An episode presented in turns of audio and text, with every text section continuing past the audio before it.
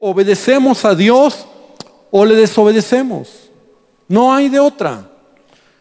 Sí vamos a aprender y vamos a ir viendo algunos aspectos en la vida de Saúl que lo llevaron a tomar malas decisiones y en esas malas decisiones fue desobedecer por algunas cosas que él tenía. Porque había ciertas cosas en el corazón de Saúl en donde fueron relajando eh, sus decisiones y, bueno, la intención es poder aprender de ello, pero yo partiría diciéndote que la verdad es que nosotros simplemente desobedecemos porque queremos. O sea, no hago lo que se me pide porque no quiero. Punto. O soy una persona que obedece porque quiero ser obediente, quiero hacer la voluntad de Dios. Nosotros eh, tenemos un eslogan que, que no es nuestro, seguramente en muchos lados se ha dicho, ¿verdad? Pero siempre hemos dicho, la obediencia trae bendición a nuestra vida. ¿Y cuántos lo creen? Que la obediencia trae bendición. Ahora, lo decimos, pero realmente lo hacemos en nuestra vida. La obediencia tiene muchos beneficios en nuestra vida. La obediencia, Dios quiere bendecirnos, ¿verdad? Y por eso Él nos pide que seamos hijos obedientes. Bueno, lo primero es que la obediencia trae bendición a nuestra vida. Yo diría que otro punto es que la obediencia a nuestra vida, la obediencia nos protege. Un hijo obediente es protegido. Una persona obediente es protegida. Dios, ¿verdad? Dios mismo, si nosotros somos obedientes, Él nos va a proteger. Él nos pide cosas para proteger nuestra vida. Alguien desobediente, por lo contrario, ¿verdad? Está desprotegido. Hay muchos beneficios en lo que es la obediencia. La obediencia protege nuestras vidas. ¿Quieres vivir una vida bajo la protección de Dios? Sé obediente. El hijo desobediente, la persona desobediente se desprotege, ¿verdad? Y a veces pensaríamos que, que la autoridad, que, que Dios, las autoridades que Dios pone en nuestras vidas, ¿verdad? Están ahí nada más porque si no, están ahí para protegernos. La protección, la, la autoridad está ahí para traer protección. Cuidado. Entonces, la obediencia nos protege. También otro beneficio de la obediencia es que la obediencia nos promueve. Eso es, esto me gusta también. La obediencia promueve tu vida en cualquier, en cualquier faceta, en cualquier lugar. Si tú eres una persona obediente, Dios o en tu trabajo o en tu vida vas a ser promovido. Seguramente aquí hay gente, hay hermanos, hay personas que tienen persona, personal, gente a su cargo. Y yo te pregunto, ¿tú quisieras tener a alguien obediente o desobediente? A veces nosotros no nos damos cuenta, pero jefes, gerentes, personas que tienen a su cargo personal, están mirando no solamente el trabajo, sino las actitudes de esa persona. ¿Y quién quiere tener cerca de este él, verdad, a una persona desobediente? ¿Quién quiere tener cerca a alguien que hace todo lo contrario a lo que se le pide? No. No, no estamos hablando a lo mejor de, de sus habilidades como persona, como trabaja o como hace, pero la obediencia te promueve. La obediencia te, te, te va a llevar a, a otros niveles. Cuando tú entiendes el principio, ¿verdad? porque es algo que Dios establece. Y nosotros encontramos hombres y mujeres en la Biblia que por su obediencia Dios los llevó a nuevos, a otros niveles. Entonces la obediencia nos va a promover, Dios mismo, ¿verdad? Nos va a promover cuando somos hijos obedientes. Él nos va a llevar a otro nivel. Cuando tú realmente eres un hijo o una hija de Él, que eres obediente a lo que Él te pide, obediente a su palabra, obediente a las cosas que Él está esperando, entonces Él te va a promover, Él te va a llevar a otros niveles. También la obediencia va a hacer que la mano de Dios esté a nuestro favor. Que la mano de Dios esté a nuestro favor, porque el principio de autoridad de lo que estamos hablando ahorita es algo que Dios estableció, tiene que ver con el reino de Dios. Y en el reino de Dios, ¿verdad? El principio de autoridad y de obediencia va a traer bendición a nuestra vida y, la mano de Dios va a estar a nuestro favor. Entonces alguien que es obediente va a haber bendición, va a haber gracia. A veces no lo encontramos porque hay actitudes equivocadas. Porque Dios espera que seamos obedientes y Dios va a tratar con nosotros hasta que podamos someter nuestra voluntad a Él. Es un principio de Él. Entonces la obediencia va a promovernos, la obediencia nos va, a hacer que la mano de Él esté con nosotros, que esté eh, se abran puertas, ¿verdad? Que tengamos gracia, que tengamos favor, que Él nos ayuda, que Él nos bendice, porque estamos bajo su protección, bajo su autoridad. La obediencia, hablando acerca de este tema, ¿verdad? También es la única evidencia o, o la única manera, ¿verdad? Física que va a mostrar que tú realmente le crees a Dios. Mira que, fíjate qué interesante. Jesús dijo, ¿por qué me llamáis Señor, Señor y no hacéis lo que yo digo? Eso está en Lucas 6:46. ¿Por qué me llamas Señor y no haces lo que te digo? Entonces la única manera o la única evidencia que va a mostrar que realmente eres un hijo obediente y que le crees a Él, va a ser en tus acciones, en tu manera de vivir. Y eh, muchos podemos decir, Señor, yo te amo, Señor, yo te bendigo, pero ya en el momento de hacer la voluntad de Dios, no estamos haciendo lo que Él espera, lo que Él quiere. Entonces es la única manera, ¿verdad?, que va a mostrar la evidencia que yo le creo a Dios. Ese pasaje que yo siempre menciono cuando hablo de este punto, ¿verdad? Donde dice Juan en la primera carta de Juan, ¿cómo puedes decir que amas a Dios a quien no ves si no eres capaz de qué? De amar a tu hermano a quien ves. Entonces cambia la palabra amor por obediencia. ¿Cómo puedes decir que obedeces a Dios? A quien no ves, si no eres obediente a tus autoridades, a quien ves. Creyentes que dicen hoy, yo obedezco a Dios, pero son desobedientes a sus autoridades. Yo pregunto, ¿serán obedientes? No. No existe ese concepto, aunque hay muchos que lo toman y muchos que lo viven. No, yo obedezco a Dios. Al hombre yo no. ¿Será algo correcto? No, por supuesto que no. No es así. Si hubiera sido así, Dios no hubiera establecido autoridades en la vida, en, nuestra vida, ¿verdad? Y dice la Biblia, Pablo lo dice en, Romanos, ¿verdad? Toda autoridad ha sido establecida por quién? Por Dios. El principio de autoridad es un principio de, de Él.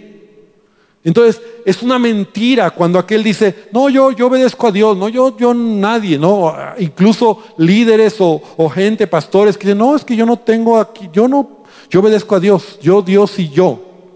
No, vamos a ver de Saúl. Ahora, todo esto es como una pequeña eh, contexto, introducción, porque, porque pasó en Saúl. Él creía que agradaba a Dios cuando lo que en realidad estaba haciendo era desobedecer a Dios. Él creía, él creyó que lo que hacía agradaba a Dios. Pero nunca va a estar por encima, ¿verdad? Esa autoridad o, Dios directo, ¿verdad? Porque Dios siempre va a respaldar todo principio de autoridad en nuestra vida.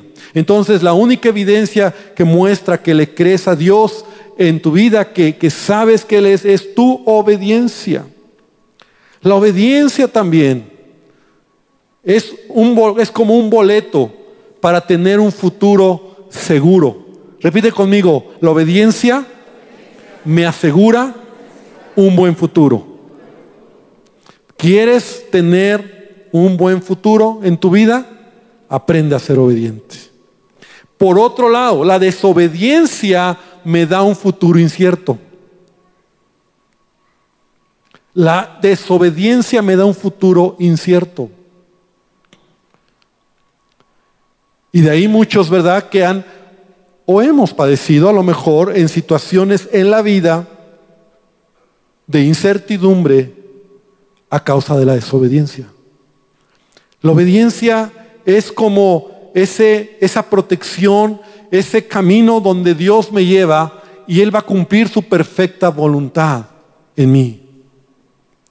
Por eso Dios ha dado autoridades.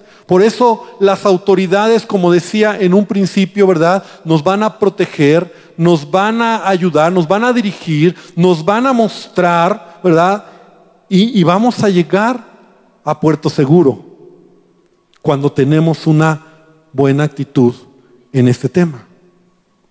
Pero muchos que han caminado su propio camino a su propia manera, ¿verdad? Como el hijo pródigo, ¿verdad? O, de otra manera, simplemente yo lo voy a hacer. A mí no me nadie me dice lo que yo tengo que hacer. ¿Cuántos no levanten la mano, pero ¿cuántos caminaron así en algún tiempo? A mí nadie me tiene que decir, yo lo voy a hacer a mi manera, ni mi papá, ni mi mamá. A mí qué me va a decir mi jefe, mi maestro, yo lo hago a mi manera. ¿Y cuántos chichones, cuántos golpes, cuántas heridas nuestra vida ha, ha pasado?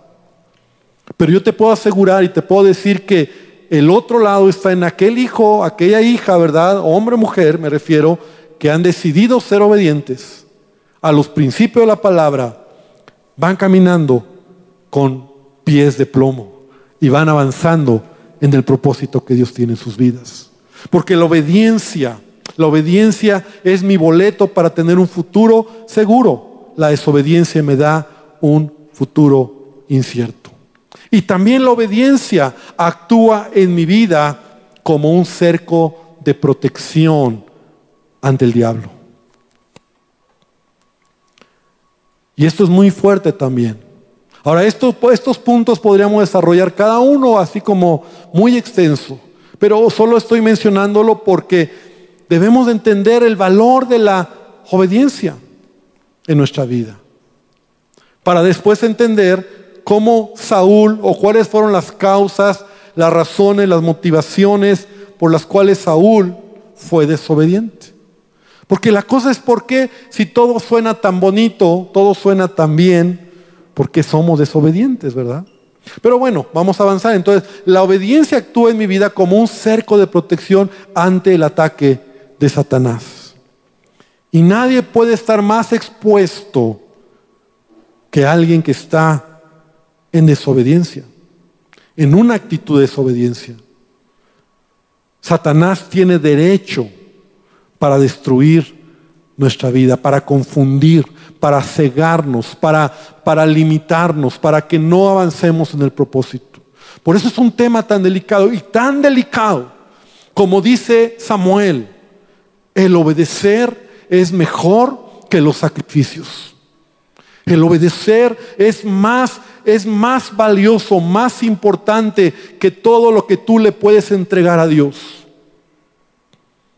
Puedes adorarle, puedes bendecirle, puedes eh, ofrendar, puedes, puedes ser fiel en venir a la iglesia, pero eso, eso vale, pero más vale cuando tú tienes una actitud correcta de la obediencia. Y Dios lo ve. Entonces, cuando tú te expones, cuando tú no eres obediente, Satanás viene y trae confusión, trae ceguera, trae eh, tiempos de retraso en tu vida, en tu propósito, en las cosas que Dios quiere hacer. Es una decisión personal. Dile al que está al lado, la obediencia es una decisión personal. Nadie lo va a hacer por ti. Nadie. Nadie lo va a hacer por ti. Es una decisión de cada uno. Y como te decía en un principio, al, final es mi decisión. ¿No? O sea, no, o sea, sí, pues, ah, pastores, que si usted supiera, no, no, al final obedezco, desobedezco, punto. Quiero hacer lo que Él me pide o no lo quiero hacer y ya. A veces le echamos mucho rollo al asunto en la vida. No, es que si tú supieras, conocieras, sí, yo sé. Y yo sé que hay situaciones a veces difíciles, pero la realidad es que es nuestra decisión. Y es nuestra decisión individual. Un día Dios nos va a llamar y nos va a juzgar de manera personal. Di conmigo personal.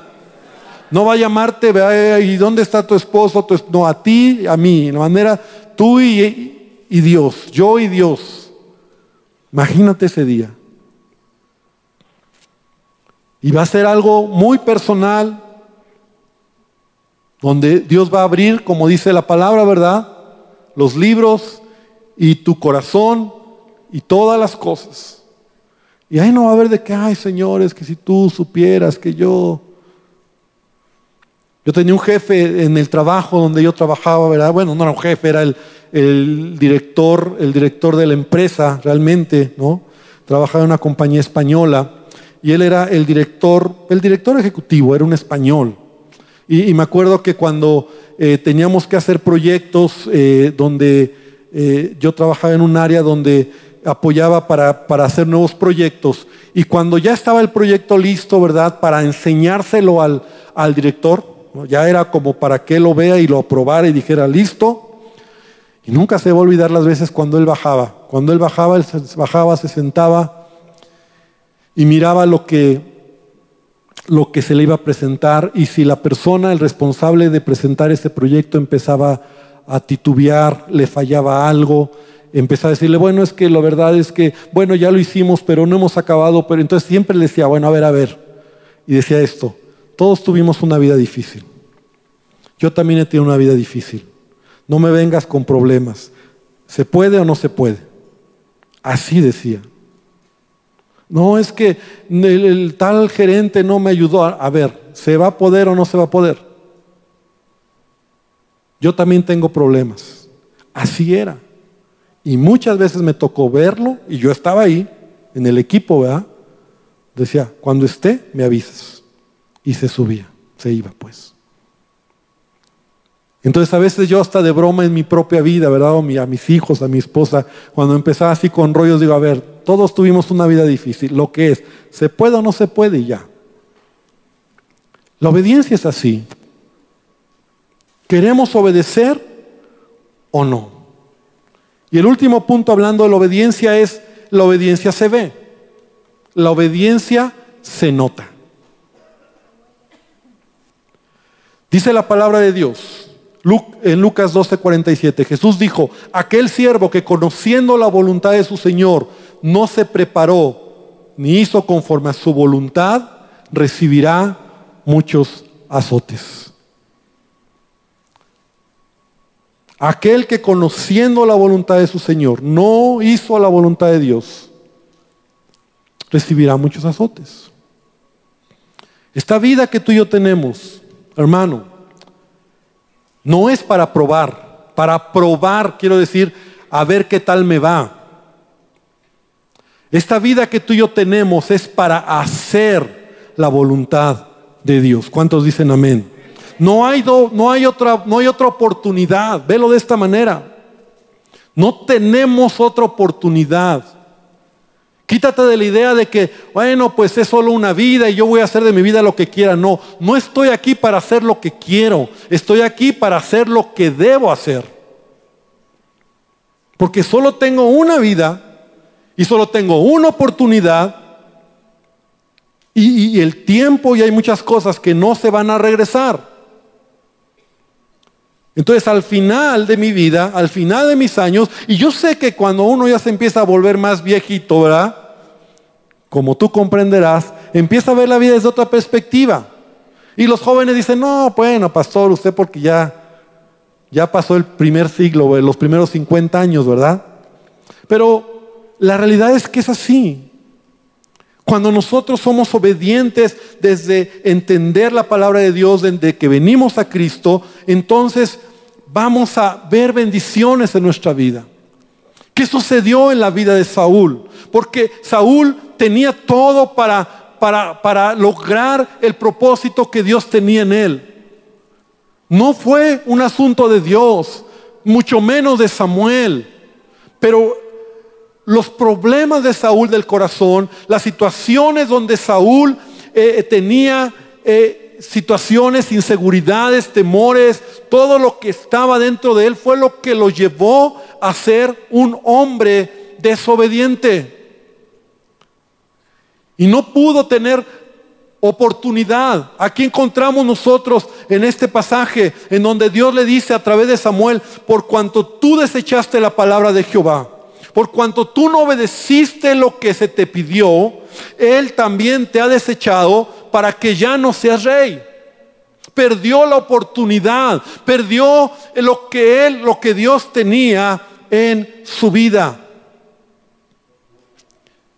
No hubo más oportunidad para Saúl y conocemos y vamos a ir viendo cómo se fue desmoronando en la vida de este hombre a causa de la desobediencia. Porque la pregunta sería, si todos sabemos lo bueno que es la obediencia, ¿por qué entonces somos desobedientes?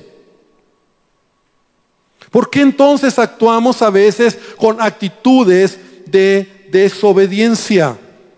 Desobedientes a Dios pero también desobedientes a nuestras autoridades, desobedientes a, quienes Dios ha puesto en nuestra vida, que están ahí para bendecirnos, para protegernos, para guiarnos, para mostrarnos el camino. ¿Por qué somos desobedientes? Entonces, nosotros vemos cómo Saúl había recibido una instrucción muy clara de parte de Samuel. La instrucción era muy clara y tú la encuentras ahí en 1 Samuel capítulo 15 en el versículo número 3. La instrucción es, ve y hiere a Malek y destruye todo lo que tiene. No te apiades de él. Mata hombres, mujeres, niños y aún los de pecho, vacas, ovejas, camellos y asnos. Era una instrucción muy fuerte, muy, eh, muy clara para Saúl lo que él tenía que hacer. Ahora, Amalek era una nación, ¿verdad? Una nación que siempre estaba peleando con el pueblo de Israel. Amalek era una nación que eh, desde que desde que Moisés salió de Egipto, los, los amalecitas, desde que Moisés salió de Egipto, empezaron a traer problemas al, pueblo de Israel. Entonces Amalek se convierte en una nación, en un pueblo que todo el tiempo está peleando, tratando de destruir, tratando de quebrar, tratando de, de, matar, ¿verdad? Y, de, y de tomar posesión de Israel, del pueblo de Israel y del territorio que Dios le había prometido al pueblo de Israel. Entonces, había, un, había una palabra de parte de Dios en 1 Samuel capítulo 15, ahí en el versículo 2, dice, así ha dicho Jehová de los ejércitos, yo castigaré lo que hizo Amalek a Israel al oponérsele en el camino cuando subía de Egipto. O sea, ya habían pasado años, ¿verdad? No sé, 400 años, por poner una cantidad, que más o menos, ya habían pasado muchos años desde que Israel sale de Egipto con Moisés. Y entonces Amalek, los amalecitas, eh, tomaron e intentaron destruir al pueblo de Israel. Y la historia está en Deuteronomio capítulo 25, ven conmigo, al versículo, número 17, rápidamente lo voy a leer, Deuteronomio 25, 17, dice, acuérdate de lo que hizo Amalek contigo en el camino, cuando salías de Egipto, de cómo te salió al encuentro en el camino y te desbarató la retaguardia de todos los débiles que iban detrás de ti cuando tú estabas cansado y trabajado. Y no tuvo ningún temor de Dios. Por tanto, cuando Jehová tu Dios te dé descanso de todos tus enemigos alrededor en la tierra que Jehová tu Dios te da por herencia para que la poseas, borrarás la memoria de Amalek de debajo del cielo, no lo olvides. Entonces desde Moisés Dios da una instrucción. Porque el pueblo de Israel, acuérdate que cuando salen de Egipto, algunos dicen que eran un millón de personas las que salen. Otros dicen que eran poco más, dos millones de personas, donde Moisés era el líder, pero dirigir o guiar un millón de personas, iban caminando en el desierto era obvio que los más débiles, los que a lo mejor estaban enfermos, a lo mejor los niños, ¿verdad? Se iban rezagando e iban hasta, se iban quedando hasta atrás. Y entonces lo que Amalek hizo fue llegar por sorpresa, atacar por sorpresa la retaguardia, matando, ¿verdad? Y destruyendo y queriendo traer confusión, ¿verdad? Al pueblo de Israel que había salido de Egipto.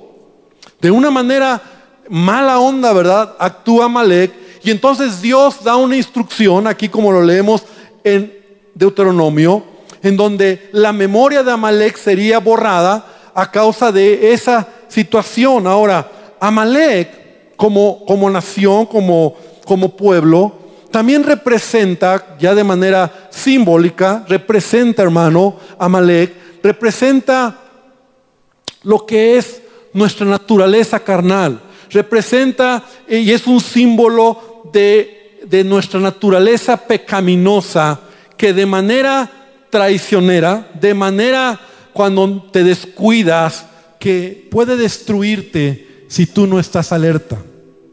Eso representa a Amalek en la Biblia. Amalek representa entonces, es una nación, pero representa en la vida, ¿verdad? Como un símbolo para el creyente, como lo que es tu carne, ¿verdad? Donde de manera, si tú te descuidas, te va a destruir. Nadie puede confiar en que ya llegó, ya lo logró. Te voy a decir algo, un creyente maduro, un creyente que ha, desarrollado carácter, es un creyente que tiene cuidado y no se confía de su naturaleza pecaminosa. Un creyente que ha madurado es aquel que dice, yo mejor quiero guardar la línea y no acercarme al pecado o no acercarme a la tentación siquiera. Porque soy débil, porque puedo caer.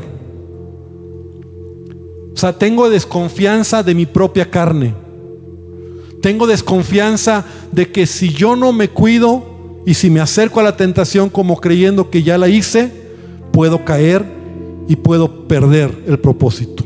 Por eso Pablo aún decía, ¿verdad? El que piensa estar firme, mire que no caiga.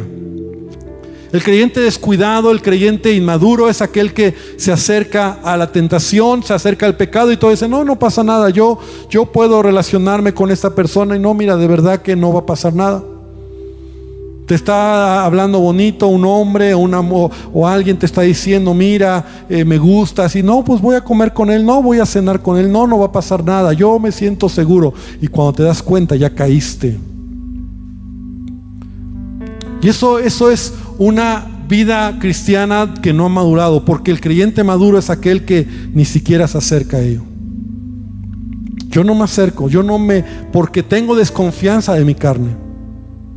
Porque mi carne me puede traicionar. Porque sí necesito del Espíritu Santo.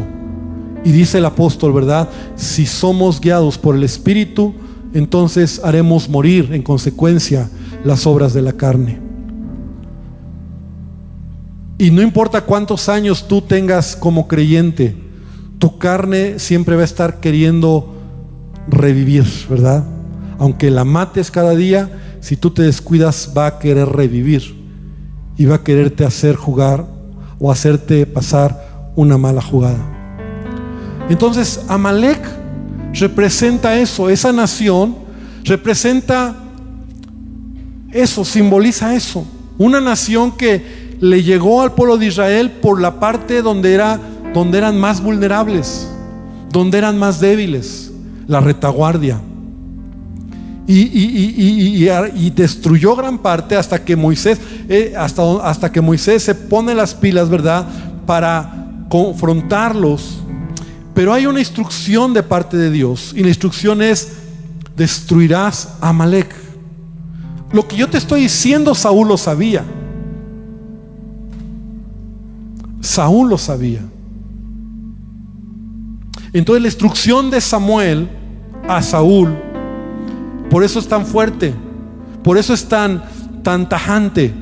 Destruirás todo lo, de Amalek, todo, la nación, ¿verdad? A todos, a todo y a todos, hasta a los animales. Era el momento donde se iba a cumplir, ¿verdad? Ese, ese, esa palabra que Dios ya había dado cientos de años atrás y ahora está usando a Saúl para que obedeciera e hiciera lo que Samuel estaba pidiendo. Pero Samuel se le hace fácil no hacer lo que le pidieron. Samuel oyó la instrucción y, y entonces entró en batalla con Amalek pero primero Samuel 15, versículo 8 y versículo 9 nos dice que Saúl perdonó la vida del rey y perdonó la vida del ganado. Dice, y tomó vivo a Agag, rey de Amalek, pero todo el pueblo mató a filo de espada. Y Saúl y el pueblo perdonaron a Agag y a lo mejor de las ovejas y del ganado mayor, de los animales engordados, de los carneros y de todo lo bueno, y no lo quisieron destruir, mas todo lo que era vil y despreciable, destruyeron. ¿Te das cuenta cómo la obediencia de Saúl no fue completa? Y aquí hay un principio, ¿verdad? La obediencia a medias es desobediencia. La obediencia a medias es desobediencia. Y fue lo que hizo Saúl. De tal manera que él, a su apreciación, ¿verdad? Él dijo, le perdonó la vida al rey, le perdonó la vida a, ciertos animalitos. Y así en nuestra vida a veces nosotros actuamos cuando se trata de obedecer. ¿Has visto a alguien que quiere desobedecer los argumentos que utiliza. Todo nos ha tocado, ¿verdad? Bueno, pero es que si tú sabes, es que la verdad es que yo lo quiero, me quiere, nos queremos, es buena persona, lo voy a convertir, este, me voy a portar bien. Y ahí empezamos con rollos, ¿verdad? Con, con argumentos que que, quieren en el fondo, ¿verdad?, hacer lo que queremos. Y entonces, eso es desobediencia.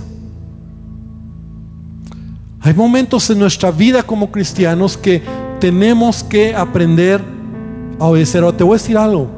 Obedecer no es fácil. ¿Quién ha dicho que es fácil? Porque si no en sí misma la palabra no se aplicaría. O sea, tú no obedeces lo que te gusta. O sea, lo haces con gusto, ¿verdad? Pero te acuerdas cuando tu papá te decía o tu mamá, quiero que recojas el cuarto. ¿Qué tenías que hacer? Obedecer. ¿Y por qué se llama obediencia? Porque no te gusta hacerlo. O sea, porque lo hacías más por lo que te decían que por gusto. ¿Sí me explico? Si estoy tratando de, transmitir una idea. O sea, la obediencia realmente pone a prueba tu carácter. Pone a prueba de qué estás hecho. Pone a prueba si realmente has entendido el principio de vida. Y a veces nosotros cuando nos enfrentamos a una determinación en la vida de obedecer, podemos hacer muchos o usar muchos argumentos. Y esos argumentos son los que Saúl usó, creyendo que de esa manera seguía obedeciendo a Dios. Y, quiero determinar ahí, porque lo más tremendo es que esa fue la desobediencia de Saúl solamente haber dejado vivo al rey y algunos animales. O sea, sí obedeció, pero lo hizo a medias. Y no hizo lo que tenía que hacer porque tenía argumentos, como lo vamos a ver más adelante. Tenía argumentos, tenía razones, razones por las cuales dejó a los animalitos, porque esos animales, Samuel, los voy a usar para el sacrificio. Porque esos animales los voy a usar para ofrecer a Jehová en sacrificio. ¿Y quién le dijo que tenía que ser así? Entonces la prueba de, nuestra vida, de, de, entender este principio, es cuando realmente tenemos que tomar una determinación de ser obedientes. Ahora, no te estoy diciendo que es fácil, y menos cuando en esa área somos vulnerables. Y Satanás conoce nuestras vulnerabilidades. Es como si a mí de repente Satanás me quiere tentar con una botella de alcohol. No lo va a hacer. Porque yo no soy vulnerable en esa área en mi vida. Yo puedo estar ahí, tener todas las botellas que quieras y no es un problema en mi vida. Nunca lo ha sido, no me gusta, no se me antoja nunca me he emborrachado, no sé qué es eso. Entonces ahí no soy vulnerable. Entonces sería tonto que él me pusiera botellas de alcohol. Pero en así, pero, pero, pero el que tiene problemas ahí, el que es vulnerable en el alcohol, Satanás le va a presentar esa tentación. Porque ahí es vulnerable. Entonces el compadre llega y te toca a la casa y te llega con una, un six de, de cervezas, ¿no? De chelas. Entonces hay vulnerabilidad. Tú eres vulnerable y se te antoja y con el calor que hace y me explico. Entonces la obediencia es igual. Cuando tú ya has crecido en esa área, cuando tú ya has madurado, sí hay momentos donde Dios va a trabajar o va a revelar tu carácter, pero cuando somos vulnerables ahí, entonces es más común que te enfrentes a esas situaciones. Es que mi papá, pastor, es que mi mamá, es que mi jefe, es que mi líder, es que mi pastor, o el pastor, o yo, si yo soy el pastor, ¿verdad? Es que, entonces, ahí donde se va a revelar realmente tu corazón y tu carácter. Y yo quiero que ahí lo dejemos hoy.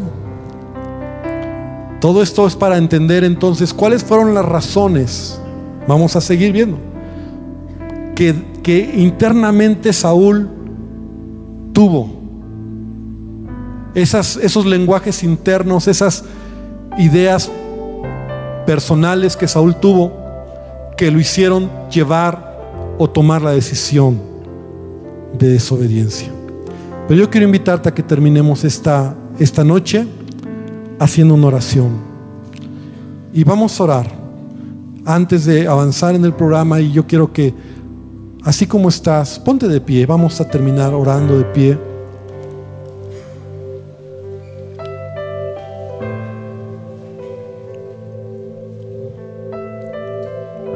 Cierra tus ojos.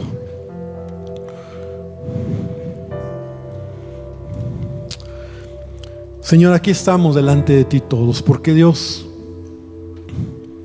¿quién puede ocultarse de ti? Tú conoces la motivación de nuestro corazón. Aún, Señor, esa es otra verdad. Tú ves la motivación del corazón. Nosotros solo vemos lo externo, pero tú ves la verdadera motivación de lo que yo hago. Y en base a eso tú pesas mi corazón. Y hablando de este tema, Señor, de obediencia, desobediencia, tú lo miras, Padre. Yo sé que aquí hay muchos que tal vez hoy nos sentimos eh, identificados porque estás probando nuestro corazón, porque estás madurando nuestro carácter, porque estás mostrando realmente lo que quieres hacer en nuestra vida. Te pido que tú bendigas hoy tu palabra, que tú nos hagas reflexionar, que podamos entender el valor de la obediencia que es más importante que todo sacrificio, que todo holocausto, que es más importante, Señor, que cualquier otra cosa. Señor, Samuel lo dijo así, que aún como pecado de adivinación, como idolatría, como brujería, es la rebelión, es la desobediencia. Es un espíritu, Señor, que puede destruir el propósito de nuestras vidas. Te pido que tú nos lleves, nos ayudes a entender esta palabra y que nos hagas crecer en esta área si somos vulnerables. Y que podamos entender que si hay episodios en nuestra vida que estamos pasando, y hermanos, si tú estás pasando un episodio en tu vida, un contexto, en tu casa, con tus padres, con tus jefes, con alguna autoridad, entiendas que Dios está trabajando con tu corazón y que Dios es el quien quiere que tú respondas correctamente. Y recuerdes que finalmente es una decisión. Obedecemos o desobedecemos. Y Señor, yo quiero estar del lado de los que obedecen. Yo quiero ser obediente. Bendícenos, Padre. Y también yo te quiero pedir que tú nos bendigas y las personas que hoy nos visitan por primera vez, tú le puedas decir a Jesús en tu corazón que Él pueda tomar el control.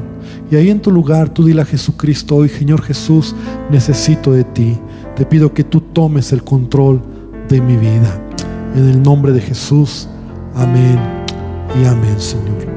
Amén. Gloria a Dios.